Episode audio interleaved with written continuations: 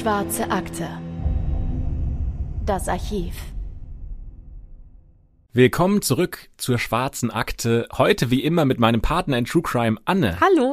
Und wir müssen das vielleicht einmal kurz vorher nochmal klären, ähm, denn jemand hat uns zu Recht natürlich in die Kommentare geschrieben bei Apple Podcast, dass es eigentlich nicht Partner in True Crime heißen sollte, sondern Partnerin in True Crime, weil du ja offensichtlich eine Frau bist.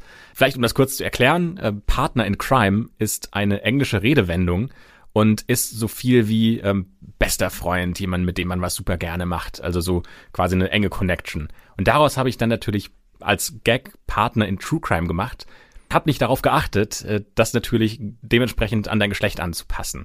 Deswegen so als, als erste Frage, Anne, ist das okay, damit du das jetzt entscheidest und ich nicht über deinen Kopf hinweg das äh, so einfach festlege? Es ist voll okay. Also ich finde Gendern auch wichtig, ne? Aber so in dem Fall ist das für mich eine englische Redewendung und völlig in Ordnung, wenn du sagst Partner in True Crime. Also. Aber trotzdem. Du bist kein Sexist. Bitte, du darfst es gerne weiter so sagen trotzdem natürlich, also so als, als ähm, äh, an euch, danke, wenn ihr uns auf sowas aufmerksam macht. Macht es immer gerne, wenn ihr in die Kommentare bei Apple Podcast ähm, was anzumerken habt. Schreibt es da mit rein, was euch auffällt. Dann können wir auch dementsprechend darauf reagieren. Oder schreibt es auch gern per E-Mail. Also. an schwarzeakte.julep.de. Richtig, genau. Die lesen wir auch sehr gerne. Da schreibt ihr auch sehr fleißig. Heute begeben wir uns zum ersten Mal nach Frankreich ähm, für einen ganz spannenden Fall, den ich vorher gar nicht kannte. Deswegen, ähm, ja, seid gespannt, was wir euch jetzt zu erzählen haben. Vor allem seid gespannt auf die Aussprache der Namen, weil weder oh, Anne ja. noch ich Französisch sprechen. Das heißt, wir hoffen, wir treffen es so gut wie möglich. Ähm, falls wir es nicht hundertprozentig treffen, bitte seht uns das nach. Ja, ich hatte ähm, Englisch und Russisch in der Schule und du hattest Englisch und Latein, ne? Großes Latinum. Ja, ich habe Abi in Latein geschrieben. Hilft mir heute nicht viel weiter, aber es hat Spaß gemacht als Fach. So, dann geben wir jetzt mal unser Bestes in der Aussprache. Tja, vielleicht kennt ihr ja sogenannte Pickup-Artists. Ähm, das sind Menschen, die ihr Datingleben perfektionieren wollen. Das sind meistens Männer, bei denen es entweder darum geht, einmal die schnelle Nummer zu bekommen oder die sozialen Fähigkeiten im Gesamten zu stärken und zu Menschenmagneten zu werden. Der Einstieg dafür ist heute natürlich sehr leicht, weil man mit Hilfe von Tinder oder anderen Dating-Apps schnell mit anderen Menschen in Kontakt kommen kann aber wie sah das denn mal 100 Jahre weiter vorher gedacht aus, als es da noch kein Internet gab, als Tinder noch nicht dabei geholfen hat, innerhalb von Minuten hunderte Profile durchzuswipen und so vielleicht mit nur ein paar Wischern auf dem Handyscreen die vermeintliche Liebe des Lebens, oder zumindest für ein paar Nächte zu finden? Die Antwort werden wir euch im heutigen Podcast liefern, denn wir sprechen über einen der berüchtigsten Serienmörder Frankreichs, der während und nach des Ersten Weltkriegs vermutlich über 300 Frauen mit seiner Masche dazu gebracht hat, dass sie sich in ihn verlieben, er sie um ihr Geld betrügen kann und er dann einige dieser Frauen sogar umbringt. Der Mörder, über den wir heute sprechen, heißt Henri Landru. Und wenn man sich nur die körperlichen Merkmale anschaut, dann ist er vielleicht nicht auf den ersten Blick der Typ Mann, dem man zutrauen würde, dass er hunderte Frauen verführen könnte. Henri Landru ist kleiner als die meisten Männer in Frankreich. Er hat eine glatze, extrem buschige Augenbrauen und die sind so geformt, dass es immer so aussieht, als wäre er entweder überrascht oder vielleicht sogar erschrocken. Und er hat einen langen, buschigen, gepflegten Vollbart. Wegen dieses Bartes trägt er auch den Nicknamen Blaubart aus Gambert. Genau, schaut euch mal das Bild von ihm ähm, an, das haben wir euch in der Beschreibung verlinkt. Und Blaubart ist ein französisches Märchen über einen reichen Mann, der eine der beiden schönen Töchter der Nachbarin aus gutem Stande zur Frau nehmen möchte und es aber den Frauen überlässt, welche ihn dann heiraten möchte. Aber keine der Frauen willigt ein, weil sie seinen Bart so hässlich finden. Und alle fragen sich, was mit seinen vorherigen Frauen passiert ist, die alle verschwunden sind. Spoiler, er hat seine früheren Frauen getötet und die leblosen Körper in einer Kammer eingeschlossen. Jedes Mal, wenn eine neue Frau diese Kammer verbotenerweise öffnet, wird sie ebenfalls von Blaubart getötet. Im Laufe dieses Falls werden wir noch erfahren, wie nahe die Beschreibung dieses Märchens zu Henri passt. Die Morde, die von Henri Landreau durchgeführt wurden, haben in den 1910er und 20er Jahren stattgefunden.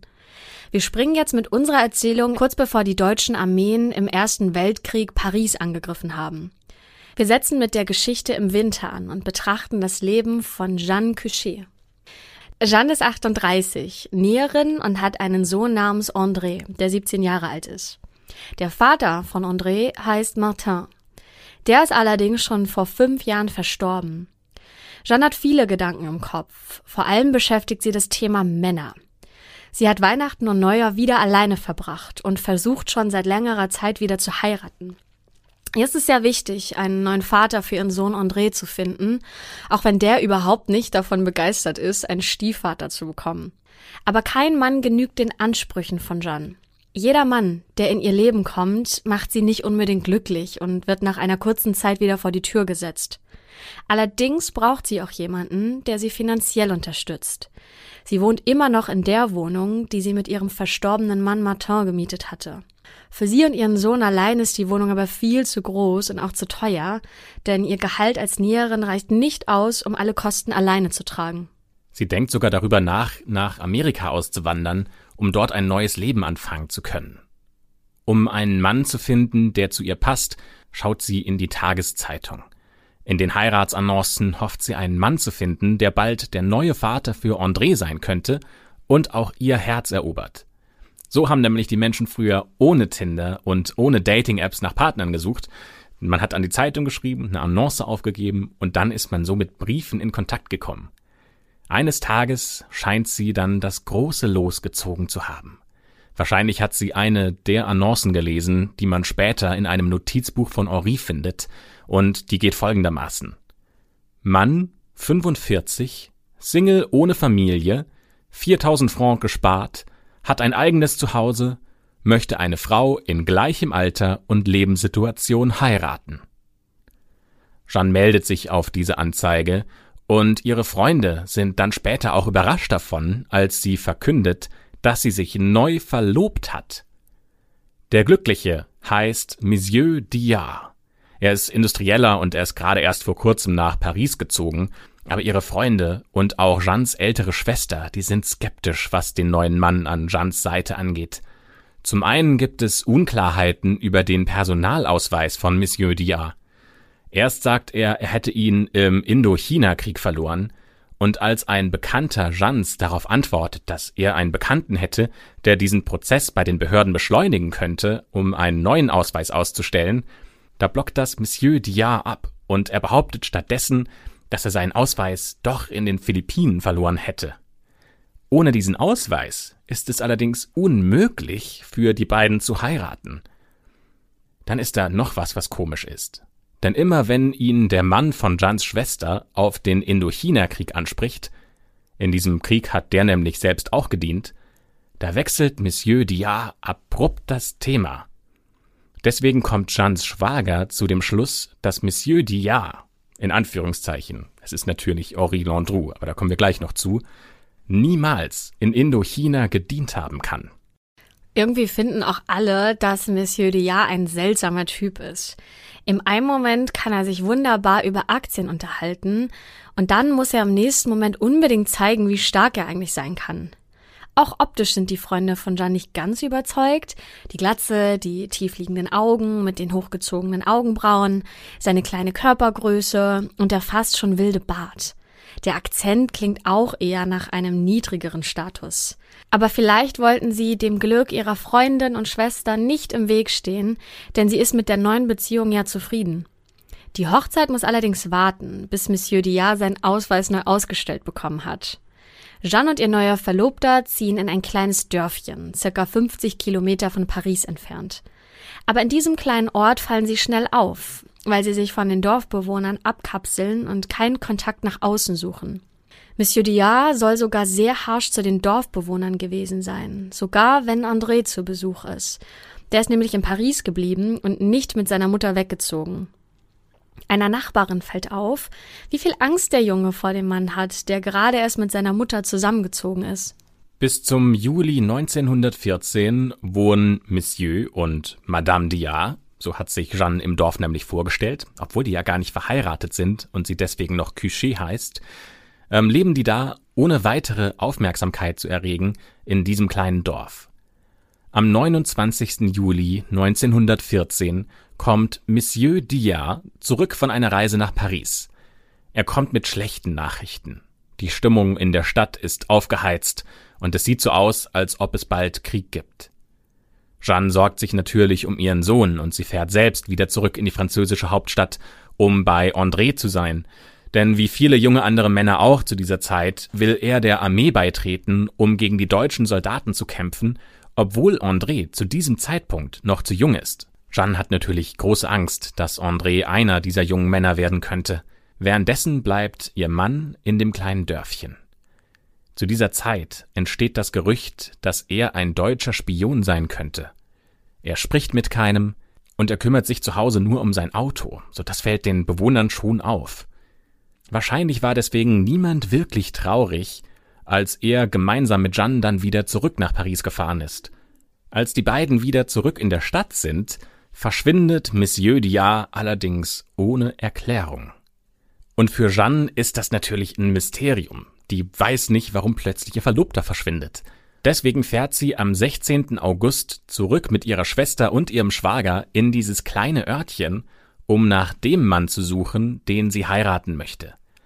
Dieser Besuch wird ihr Leben auf den Kopf stellen.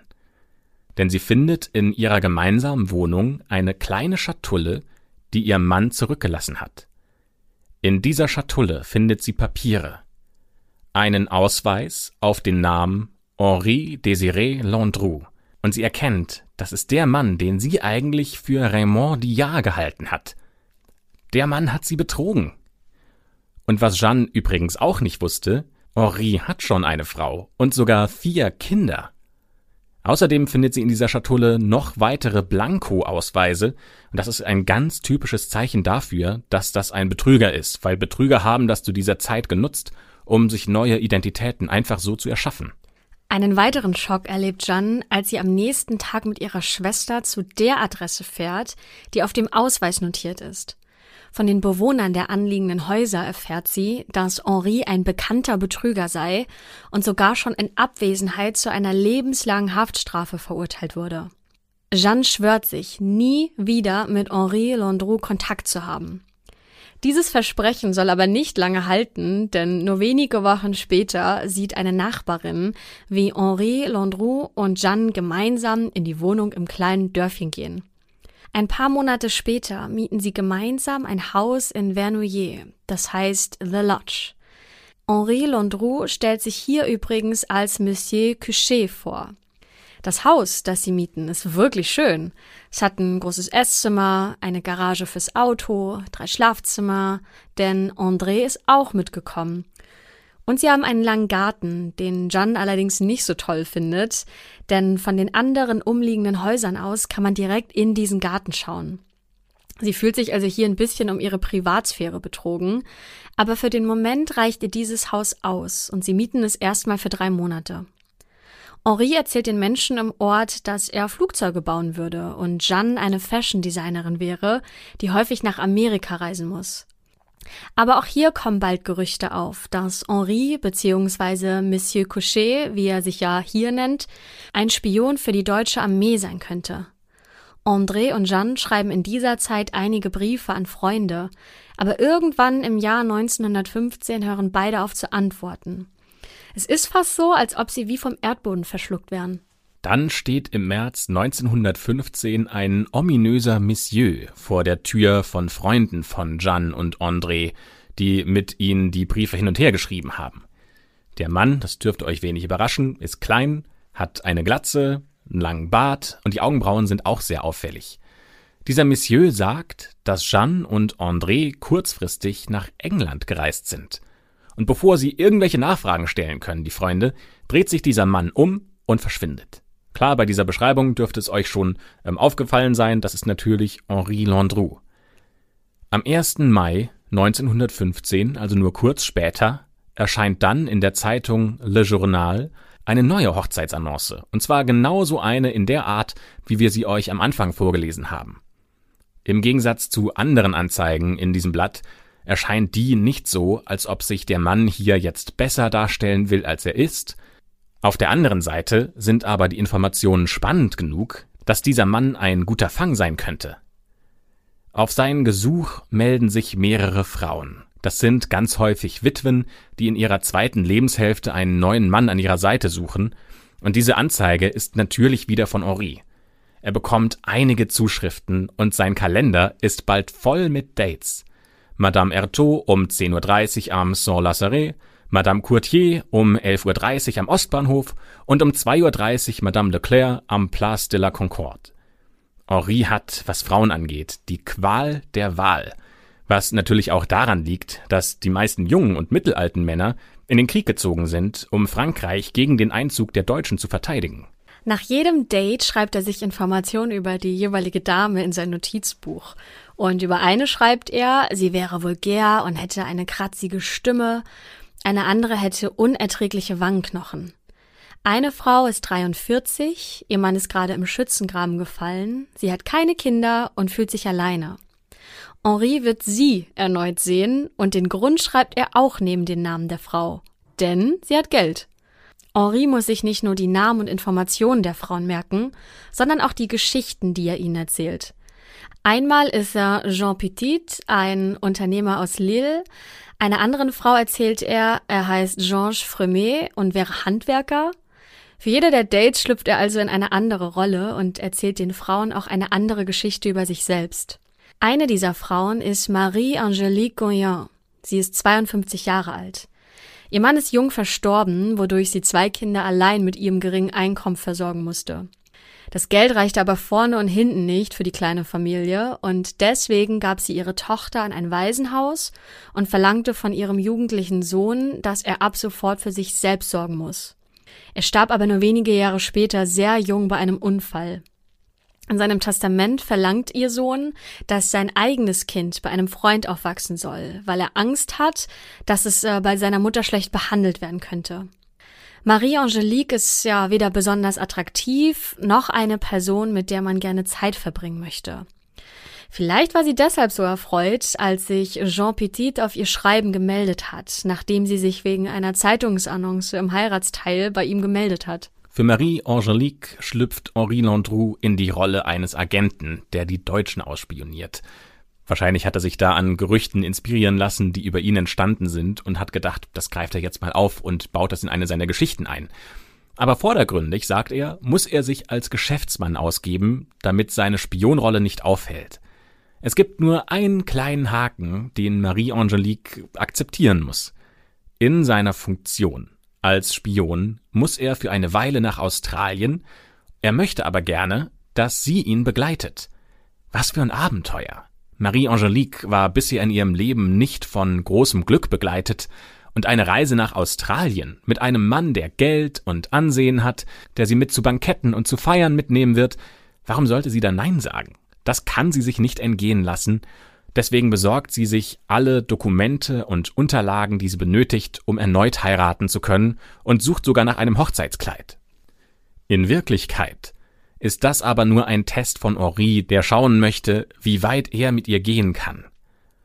Henri lädt sie in die Lodge ein und erklärt ihr, dass sie alle Räume betreten darf, nur diesen einen Raum nicht, der abgeschlossen ist. Kommt euch vielleicht ein bisschen bekannt vor, denkt nochmal an das Märchen von Blaubart, aber die Neugier, die ist bei Marie-Angelique größer als dieses ausgesprochene Verbot von Henri. Eines Tages glaubt sie, dass ihr Verlobter aus dem Haus gegangen ist, und sie schleicht sich zu dieser verbotenen Tür. Sie beugt sich nach vorne und will einen Blick durch das Schlüsselloch werfen. Und genau in diesem Moment hört sie eine laute Stimme, die sagt, Du kleiner Strolch. Das ist natürlich Henri, der sie beim Spionieren erwischt hat. Im ersten Moment wirkt er sehr aufgebracht, aber dann, kurz danach, hat er sich wieder beruhigt. Marie-Angelique hat das gesehen, was Henri unbedingt verhindern wollte. Denn in diesem Raum liegen Frauenkleider und einige Schuhe verstreut.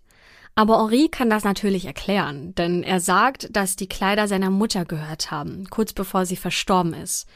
Er kann es aber einfach nicht übers Herz bringen, sie wegzuwerfen, und deswegen hat er sie in diesem Raum aufbewahrt. Marie-Angelique glaubt ihm diese Geschichte und ist nach wie vor bereit, mit ihm nach Australien zu reisen. Sie will nur noch einmal mit ihrer Tochter und ihrem Schwiegersohn sprechen, um den beiden von der bevorstehenden Hochzeit und der Reise ins Ausland zu erzählen. Einfach so zu verschwinden hätte ihr ein schlechtes Gewissen bereitet und deswegen trifft sie sich mit den beiden in Paris und reist danach wieder zurück in die Lodge. Doch dann verschwindet Marie-Angelique spurlos im Sommer 1915. Genauso wie André und Jeanne. Die Tochter von Marie-Angelique ist natürlich sehr besorgt, weil sie nichts mehr von ihrer Mutter hört. Später lernt sie aber mit der Erklärung zu leben, dass das Schiff, auf dem ihre Mutter nach Australien gereist ist, während der Fahrt von den Deutschen mit Torpedos im Meer versenkt wurde. In der Zwischenzeit muss Henri die Lodge verlassen. Zum einen ist sein Mietvertrag ausgelaufen und zum anderen haben die Nachbarn die Polizei eingeschaltet, weil sie über den Rauch und den Geruch beunruhigt sind, wann immer bei Henri ein Feuer brennt. Finanziell ist er in dieser Zeit gut aufgestellt, denn er nutzt ja das Geld, das Marie-Angelique auf mehreren Konten angelegt hat, um sein Leben zu finanzieren. Werbung Okay, Hände hoch. Wem sind Supermarkt oder Kino oder Essen gehen aktuell auch viel, viel zu teuer? Also bei mir ist es auf jeden Fall so. Und auch wenn wir nichts an der Inflation ändern können, haben wir einen, finde ich, echt guten Lifehack, nämlich Finanzguru. Ich benutze es seit knapp zwei Jahren schon selbst und muss sagen, dass ich seitdem eigentlich nie den Überblick über meine Finanzen verloren habe. Egal wie viele Konten ich nutze. Und gerade beim Thema Finanzen wird es ja schnell mal sehr unübersichtlich, denn viele haben mehr als nur ein Konto. Also ich habe zum Beispiel auch ein Girokonto, Kreditkarte, PayPal. Dann gibt es vielleicht noch Depots, die man hat, Kryptokonten und so weiter. Aber alle diese Konten können mit Finanzguru verbunden werden. Dann hat man da alles ganz schön sortiert. Das lieb ich ja sehr. Ich brauche immer diese Übersichtlichkeit. Eure ganzen Einnahmen und Ausgaben werden dann von Finanzguru erfasst und sogar automatisch kategorisiert. Und ganz wichtig, die App ist dauerhaft kostenlos. Und wie schon gesagt, ich finde, man kriegt einen viel besseren Überblick, als wenn ich in das jeweilige Bankkonto reingucke. Dadurch, dass Ein- und Ausgaben automatisch kategorisiert werden und dann auch so süße Bildchen immer noch dazu bekommen, ist es visuell, finde ich, sehr, sehr ansprechend gemacht und viel besser als so ein langweiliges Bankkonto. Außerdem könnte man auch mit einem Klick Verträge in der App kündigen. Mir wurde zum Beispiel letztens gezeigt, dass mein Stromanbieter ja viel günstiger sein könnte. Habe ich natürlich sofort gekündigt und gewechselt. Next Level bei der Geschichte ist Finanzguru Plus. Damit gibt es nämlich noch intelligente Budgetvorschläge. Das heißt, die sagen einem ganz genau, was man diesen Monat noch ausgeben kann. Zum Beispiel für Lebensmittel, fürs Shoppen oder wie bei mir Bücher, für die ich viel zu viel Geld ausgebe. Und mit Finanzguru Plus gibt es auch personalisierte Finanztipps, um eben das Beste aus dem Gehalt rauszuholen. Also nochmal, Finanzguru ist immer kostenlos aber wenn ihr Finanzguru Plus nutzen möchtet für mehr Analysen und Features, dann kostet das 2,99 Euro im Monat. Finanzguru Plus könnt ihr euch als Neukundin oder Neukunde auch mal kostenlos anschauen, und zwar mit unserem Code AKTE. Ganz genau. Also App runterladen, eure Konten verknüpfen und dann könnt ihr im Reiter Mehr den Gutscheincode Akte eingeben und ihr bekommt Finanzguru Plus drei Monate kostenlos. Vielen Dank fürs Zuhören und für eure Unterstützung. Wir machen jetzt weiter mit dem Fall. Werbung Ende. Henri Landru findet dann eine neue Bleibe in dem kleinen Örtchen Gambin das etwa 50 Kilometer westlich von Paris mit gerade mal knapp 1000 Einwohnern liegt. Da ist der Krieg schon in vollem Gange. Ja, hier gibt's auch nicht viele Männer und weil es nicht viele Männer gibt, gibt's auch nicht viel Polizei. Die nächste Gendarmerie ist sieben Kilometer von Gambin entfernt und da gibt's auch nicht viele Polizisten. Sein neues Haus ist die sogenannte Villa Tri. Das klingt jetzt deutlich luxuriöser, als das Haus eigentlich ist. Seit vier Jahren hat hier keiner mehr gewohnt, die Tapete fällt von den Wänden, im Badezimmer gibt es nur ein kleines Waschbecken und eine Toilette, aber keine Badewanne oder eine tolle Dusche. Die Küche ist ausgebaut, es zieht durchs ganze Haus und es riecht muffig. Immerhin gibt's hier einen großen Garten, einen großen Keller und auch zwei Schuppen, die Henri zu gefallen scheinen. Was er aber nicht mag, ist, dass sich das Anwesen von außen gut einsehen lässt.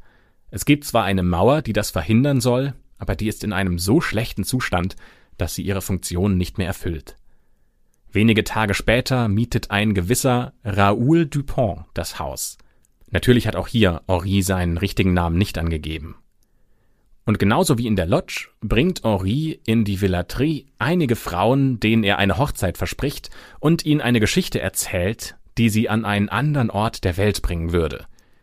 Diese Geschichten sind wichtig. Die braucht er nämlich, damit die Freunde und Verwandten keinen Verdacht schöpfen, wenn sie von diesen Frauen über eine gewisse Zeit nichts mehr hören. Wie bei allen anderen Häusern und Wohnungen, die er gemietet hat, wird Henri hier aber auch schnell verdächtig. Zuerst sieht ihn eine Radfahrerin an einem See im Wald.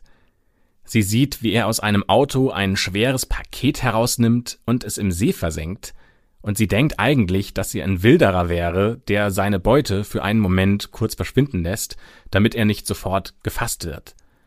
Eine Fußgängerin sieht Henri dabei, wie er ein großes Loch im gleichen Wald gräbt, als er sie dann aber bemerkt, starrt er sie so böse an, dass sie ganz schnell das Weite sucht, ohne weiter darauf zu achten, was der Mann mit dem Bart da eigentlich macht. Auch im Dorf fällt es auf, dass immer wieder neue Frauen hierher kommen, die dann plötzlich aber spurlos verschwinden. Zusätzlich werden einige Angehörige ungeduldig, denn normalerweise sieht die Taktik von Henri so aus, dass er in unregelmäßigen, immer länger werdenden Abständen Blumen oder Karten an die Verwandten und Freunde seiner Frauen schickt. Diese Karten sind sehr kurz gehalten und bestehen meistens nur aus einer Zeile. Die Karten schickt er von weiter Entfernung ab und äh, dafür reist er entweder auch durch Frankreich oder gibt nur vor, die Karte wäre zum Beispiel aus dem Ausland geschickt worden. Sein Ziel ist es, dass die Verwandten dann glauben, dass die Frauen ein neues Leben in einer entfernten Region begonnen haben und nach und nach die Familie aus dem Blickfeld verlieren. Einigen fällt natürlich auf, dass die Handschrift nicht die der Frauen ist, aber keiner kommt Henri auf die Schliche. Dass Henri Landru letztendlich gefasst werden kann, liegt an der mutigen Arbeit von Marie Lacoste. Marie ist die Halbschwester eines der Opfer, nämlich von Celestine. Sie ist von Beginn an der Beziehung schon skeptisch, denn sie mag Georges Fremier nicht. Das ist der Deckname, mit dem er sich Celestine vorgestellt hat. Ihre Suche nach Celestine wird dadurch angetrieben, dass ihr im Dezember 1918 der Sohn von Celestine einen Brief schreibt. Er bittet um Geld für eine Operation, denn er wurde im Krieg verwundet, ist jetzt blind und hofft, dass seine Mutter ihm helfen kann. Er hat seiner Mutter auch mehrmals geschrieben und sie nach Unterstützung gebeten, aber sie hat ihm nie geantwortet, geschweige denn Geld geschickt. Celestins Sohn bittet Marie darum, dass sie ihm dabei hilft, seine Mutter zu finden. Marie hat sich schon vorher gedacht, dass Georges Fremier ein Heiratsschwindler ist und dass er sich wahrscheinlich an Celestins Geld ranmachen möchte, eine ganze Zeit lang hat sie das auch akzeptiert und war der Meinung, dass Celestine das einfach verdient hat. Sie lässt sich halt einfach übers Ohr hauen, dann soll sie halt auch mal dafür bluten und ihr Geld ist dann halt weg, aber zumindest hat sie daraus gelernt. Es gibt aber einen Grund, weswegen sie glaubt, dass es sich bei Henri um einen Mörder handeln könnte. Sie geht zu der Wohnung von Celestine. Marie hat die ganze Zeit lang geglaubt, dass Celestine hier mit Henri wohnen würde, ist dann aber erstaunt, als ihr der Hausverwalter sagt, dass ihre Schwester schon seit fast zwei Jahren hier nicht mehr wohnt. Und dann kommt eine Information, die sie so nicht erwartet hätte. Der Hausverwalter erzählt ihr nämlich, dass nur kurz nach dem Verschwinden ihrer Schwester, also kurz nachdem Celestine ausgezogen ist, eine junge Frau im Haus einen neuen Mann kennengelernt hat, und der Hausverwalter sagt, dass es sich bei diesem Mann um den Verlobten von Celestine gehandelt hat. Und jetzt kommt das Ding, nur kurz nachdem er bei dieser jungen Frau eingezogen ist, hat die ihre Wohnung ebenfalls gekündigt und ist auch ausgezogen. Spätestens ab diesem Zeitpunkt ist Marie alarmiert und vermutet das Schlimmste. Sie schreibt alle Informationen auf, die sie über Henri weiß, auch jede Begegnung, an die sie sich erinnern kann. Sie hat ja schon länger verdächtigt, dass etwas mit Henri Landru oder Georges Fremier nicht stimmt, wie sie ihn ja kennengelernt hat, und hat das auch in mehreren Briefen an ihre Schwester geschrieben und zum Ausdruck gebracht. Immer wieder ist dann Henri bei ihr zur Arbeitsstelle gekommen und hat Marie angeboten, dass sie gerne mit ihm mitkommen kann, und dann würden sie einfach gemeinsam mit Celestine essen gehen, damit sie weiß, dass es ihr auch gut geht. Marie hat jedes Mal diese Einladung ausgeschlagen und Henri gesagt, dass er sich zum Teufel scheren soll, weil sie geht nämlich davon aus, dass Henri Celestine schon getötet hat, und wenn sie jetzt mit ihm mitgeht und die Einladung annimmt und auch nur einen Fuß in sein Haus setzt, ist sie die Nächste. Marie schreibt auch jede Erinnerung an diese Treffen bei ihrer Arbeitsstelle auf. Mit diesen Informationen geht sie dann am 11. Januar 1919 zur Polizei. Die Polizei fühlt sich dafür nicht verantwortlich und bittet sie, sich an die Gendarmerie in Gambert zu wenden, wo ihre Schwester nun leben soll. Also schreibt sie dem Bürgermeister und sie schreibt in einer solchen Eile, dass sie Punkte und Satzzeichen komplett ignoriert.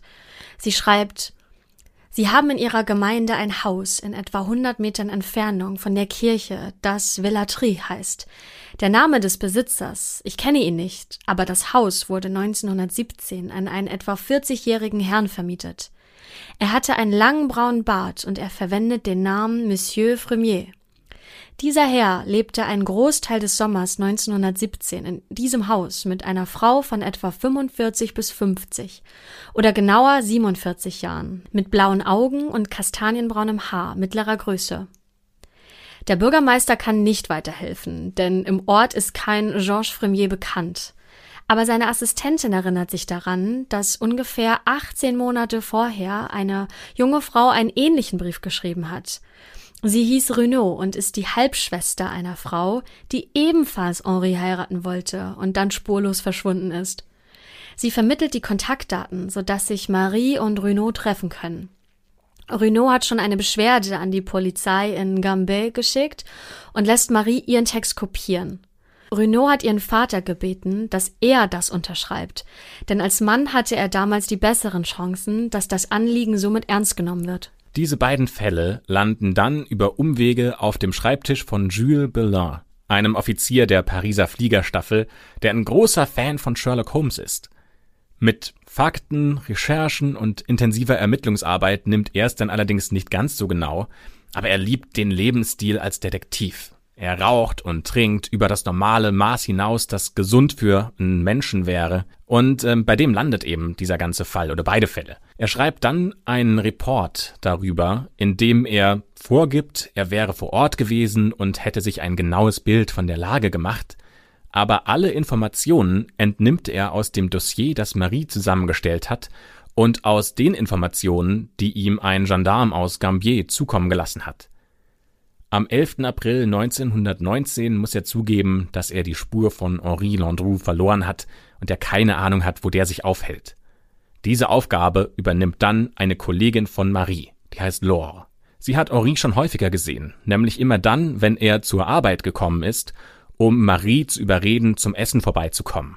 Sie kennt die ganze Geschichte, sie weiß, was da abgelaufen ist und sie kennt auch die Sorgen von Marie, und als sie eines Tages Henri durch die Straßen von Paris laufen sieht, entschließt sie sich, ihm zu folgen.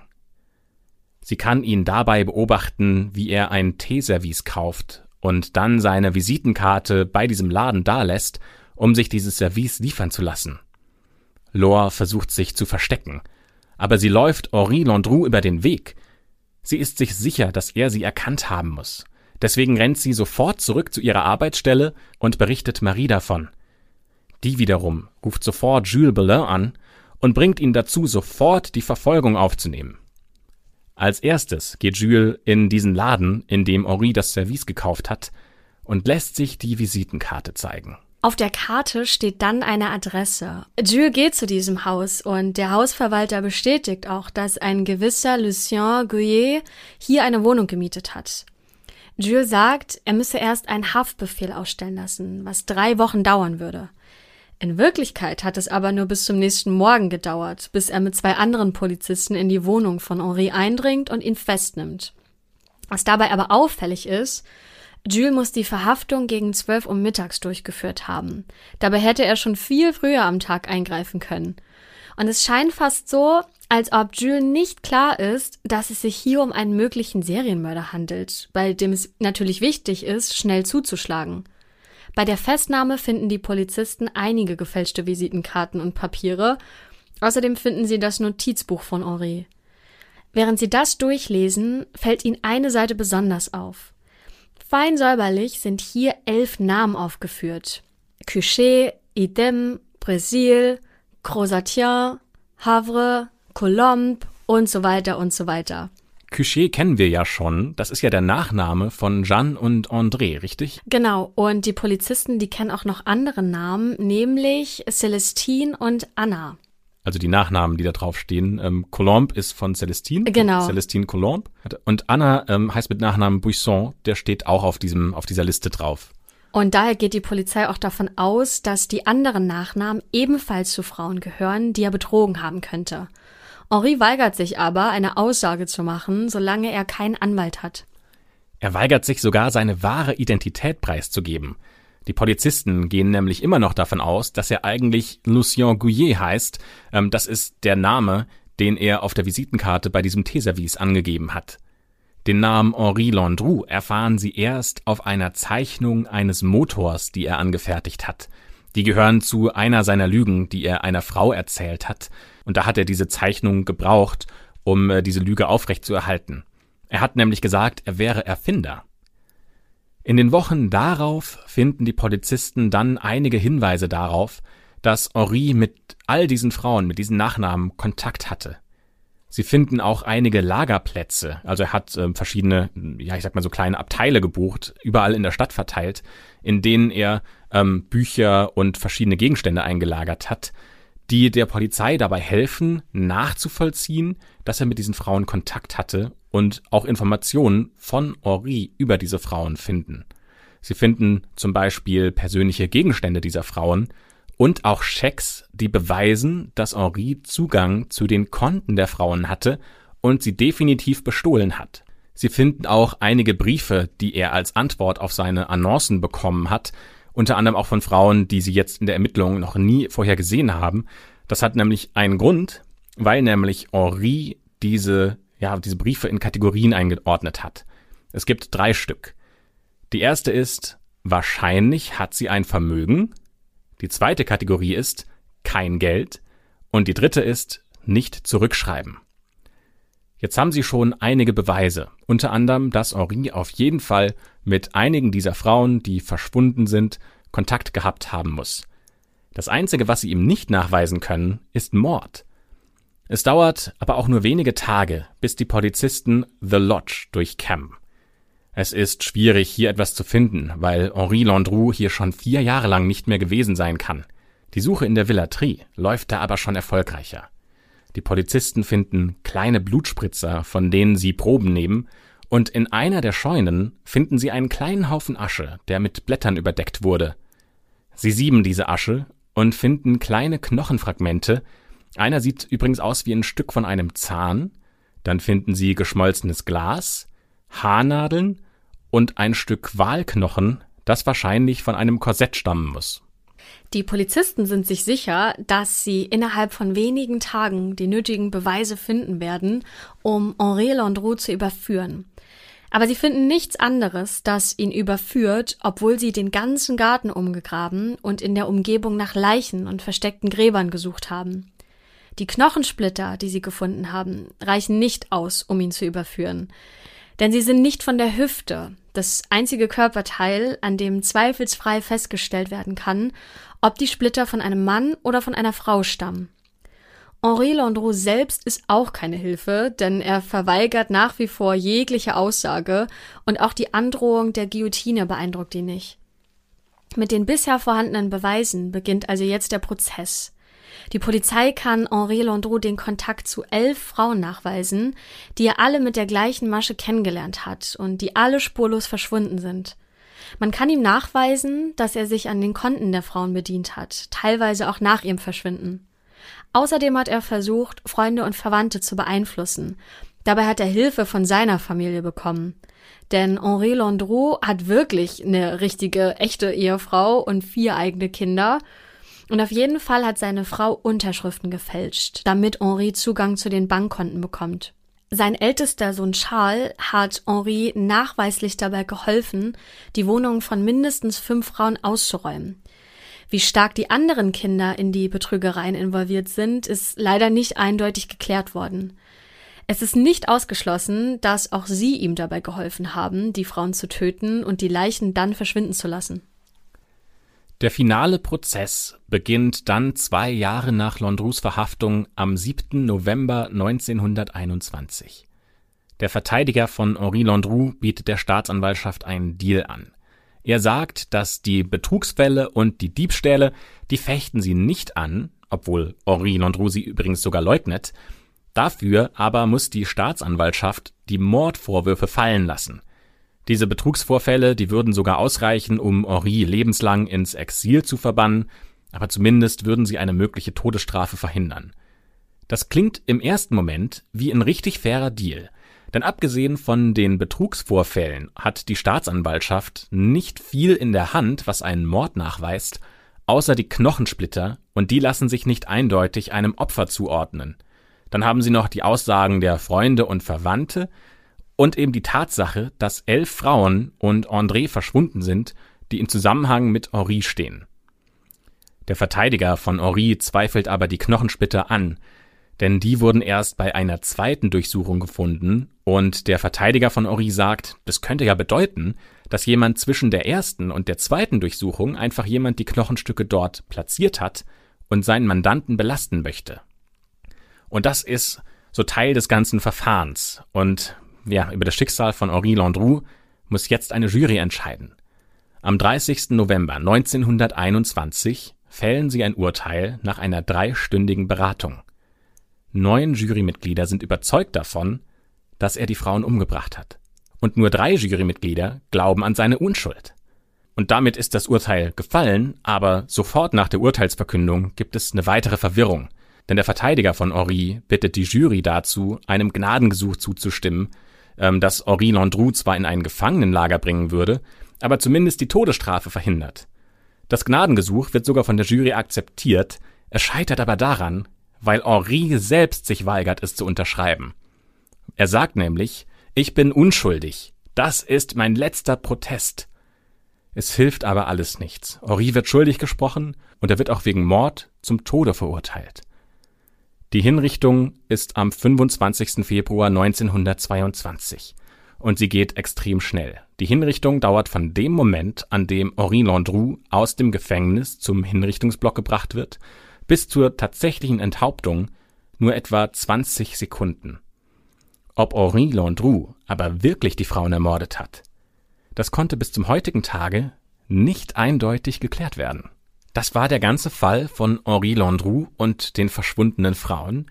Und was mich wirklich verwundert ist, dass er tatsächlich zum Tode verurteilt wurde, ohne dass es klare Beweise gibt. Also dieser Grundsatz, ähm, dass man unschuldig ist bis zum Beweis der ähm, Schuld, hat hier ja offensichtlich nicht gegriffen. Nee, greift da gar nicht. Also eigentlich hat man sich ja nur auf die Zusammenhänge gestützt, dass er mit diesen Frauen in irgendeiner Form zusammen war und sie dann alle verschwunden sind. Man könnte fast sagen, Henri Landru hat den perfekten Mord oder die perfekten Morde durchgeführt, für die es keine Beweise gibt. Mhm. Und trotzdem wurde er dafür ähm, bestraft. Ist ja jetzt müßig darüber zu diskutieren, ob er es getan hat oder nicht, weil wir wissen es nicht am Ende des Tages. Aber die Bestrafung ist schon ziemlich hart. Ja, das lassen wir jetzt einfach mal so stehen und ähm, würden an der Stelle vielleicht noch mal euch äh, bitten und beauftragen, uns ähm, von spannenden Fällen zu berichten, äh, von denen ihr gehört habt, gelesen habt, wie auch immer. Schreibt uns das sehr gerne entweder an die E-Mail-Adresse, die ihr auch hier im Beschreibungstext findet, oder auch gerne bei Instagram in den Kommentaren zum Beispiel oder als Direktnachricht. Lesen wir alles, äh, beantworten wir auch alles und ähm, genau, Christopher, dein Part. Ja, damit schließen wir die schwarze Akte für heute. Wir freuen uns über jeden, der auch nächste Woche wieder mit dabei ist. Bis dahin eine schöne Woche und äh, au revoir.